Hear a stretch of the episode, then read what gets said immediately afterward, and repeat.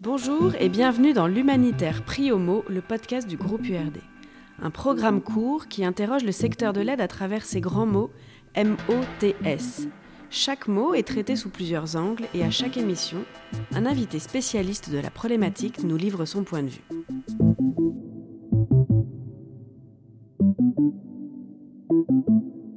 Ce deuxième épisode de notre série consacrée au greenwashing s'intéresse à un exemple précis de détournement des préoccupations environnementales dans les contextes humanitaires et de conflits. Pour aborder ces liens complexes que l'on retrouve de plus en plus sur les terrains de l'aide, nous recevons aujourd'hui Johanna Bretouclin, chargée de recherche environnement et climat au groupe URD. Johanna est aussi l'auteur d'un mémoire de recherche sur ce phénomène que l'on appelle également la climatisation des crises.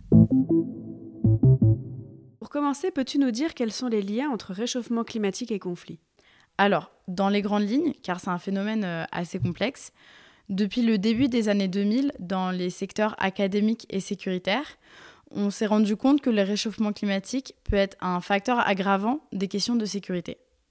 En gros, les impacts du réchauffement climatique, comme euh, l'intensification des sécheresses ou des inondations, peut provoquer des déplacements de population ou des conflits d'usage autour de ressources qui se raréfient. Donc, les impacts du réchauffement climatique peuvent renforcer les dynamiques négatives dans des situations déjà, fragiles. Et peux-tu nous expliquer ce que signifie la climatisation des crises? Au début des années 2000, on parle du réchauffement climatique comme un facteur aggravant des conflits. Et maintenant, on parle de la climatisation des crises. Donc, c'est euh, mettre la sécurité ou les crises et les conflits sous l'angle du climat dans les discours sécuritaires. Ce qui permet de dire que le réchauffement climatique est une cause d'un conflit. Pour vous donner une définition euh, d'un théoricien euh, qui travaille sur ce sujet, Adrien Estève, il définit la climatisation comme un recadrage des questions de sécurité traditionnelles et des récits stratégiques à travers une lentille climatique. En d'autres termes, il s'agit de la façon dont les anciens phénomènes sont renommés dans le domaine du climat. C'est arrivé pour la première fois au Darfour, qui a été décrit comme euh, le premier conflit climatique, puis avec le conflit en Syrie et au Sahel.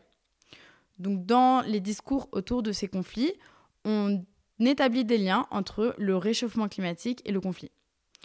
Au Sahel, euh, Antonio Guterres, le secrétaire général de l'ONU, a même déclaré que les pays du Sahel sont les principales victimes de l'accélération des effets du changement climatique en tant que source potentielle de conflits pour des ressources rares.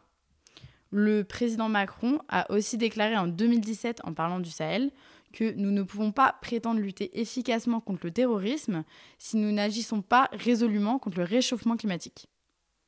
Donc, en fait, la climatisation des crises, c'est un phénomène de restructuration dans les discours sécuritaires qui permet de peindre le réchauffement climatique comme une cause de ces problèmes, euh, notamment au Sahel, le réchauffement climatique comme une cause du conflit. Et est-ce forcément un problème de faire du réchauffement climatique la cause d'un conflit alors qu'il peut être un facteur aggravant comme tu l'as dit auparavant? Le problème, c'est que dans les trois cas que j'ai mentionnés, le Darfour, la Syrie et le Sahel, des études sont sorties en étudiant ce lien entre réchauffement climatique et conflit et elles n'ont pas trouvé ce lien direct. Donc, de dire euh, que le réchauffement climatique est une cause de ces conflits, ça peut permettre de cacher ou peindre, blanchir les réelles causes du conflit. C'est donc une nouvelle forme de greenwashing. Et euh, ça peut aussi entraîner des réponses politiques inadéquates ou inefficaces. Pourquoi? Parce que définir la cause d'un problème, c'est en définir sa solution.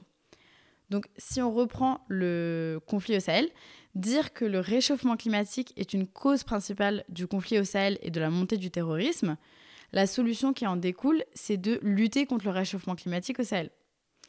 Une des applications, donc, et c'est quelque chose dans laquelle la France investit beaucoup d'argent, c'est la construction de la Grande Muraille Verte. La Grande Muraille Verte, c'est un mur végétal de 100 millions d'hectares d'arbres sur 8000 km afin de lutter contre la désertification dans le Sahara. Sauf que planter des arbres dans le désert, est-ce que c'est une bonne idée? Alors d'instinct, on peut se dire que non. Et en plus, les études qui sont sorties à ce sujet sont très critiques, parce que le projet n'a pas réussi à impliquer les populations locales et qu'il manque de soutien scientifique. De sorte qu'il peut à long terme contribuer au résultat inverse de ce que le projet vise. Donc définir le problème, c'est en définir sa solution, et dans le cas du Sahel, c'est une solution mal adaptée.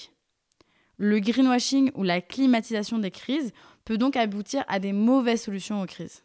Mais alors pourquoi invoquer le réchauffement climatique comme cause de conflit? En définissant les causes, on définit les solutions, mais aussi les acteurs principaux. Donc invoquer le réchauffement climatique peut être utilisé pour cacher les réelles intentions de certains acteurs. En gros, le réchauffement climatique est un sujet très politisé et lutter contre le réchauffement climatique est rarement perçu comme quelque chose de mauvais. Selon Luca Reneri, euh, chercheur sur ce sujet, cela permet de faire d'une pierre deux coups en abordant conjointement les questions les plus urgentes auxquelles est confrontée la communauté internationale et fournit au gouvernement un récit qui dépolitise les conflits et minimise leurs propres responsabilités. En d'autres termes, ça permet ça peut permettre pardon, de déresponsabiliser certains acteurs dans les crises.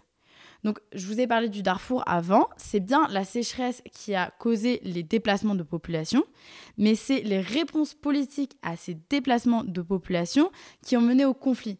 Ce n'est donc pas la faute de la nature, de la sécheresse qui a mené au conflit, mais bien les réponses politiques. Et du coup, ça permet aux acteurs politiques de se déresponsabiliser ça peut aussi légitimiser une présence qui serait illégitime. Le Maroc est en train de construire d'énormes fermes de panneaux solaires au Sahara occidental. C'est rarement vu comme quelque chose de mauvais, mais ça permet d'occuper des territoires contestés. On voit la même chose en Israël qui déclare des énormes euh, portions de nature comme des parcs nationaux en Palestine. Donc encore une fois, c'est difficile de dire que c'est une mauvaise idée, mais en fait, ça permet d'occuper des territoires contestés. Donc pour conclure, que peut-on retenir de la climatisation des crises? Alors, il ne faut pas nier que le réchauffement climatique a des impacts socio-économiques qui peuvent augmenter les tensions dans les contextes de crise. Et il faut que de l'argent soit mis dans ces pays pour l'adaptation et l'atténuation du réchauffement climatique. Mais attention au greenwashing, attention à ne pas utiliser ce discours pour modifier les causes et les acteurs responsables de conflits, ce qui peut permettre à certains de se déresponsabiliser.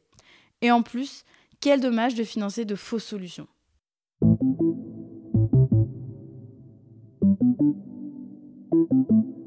C'était le deuxième épisode de l'Humanitaire pris au mot, le podcast du groupe URD.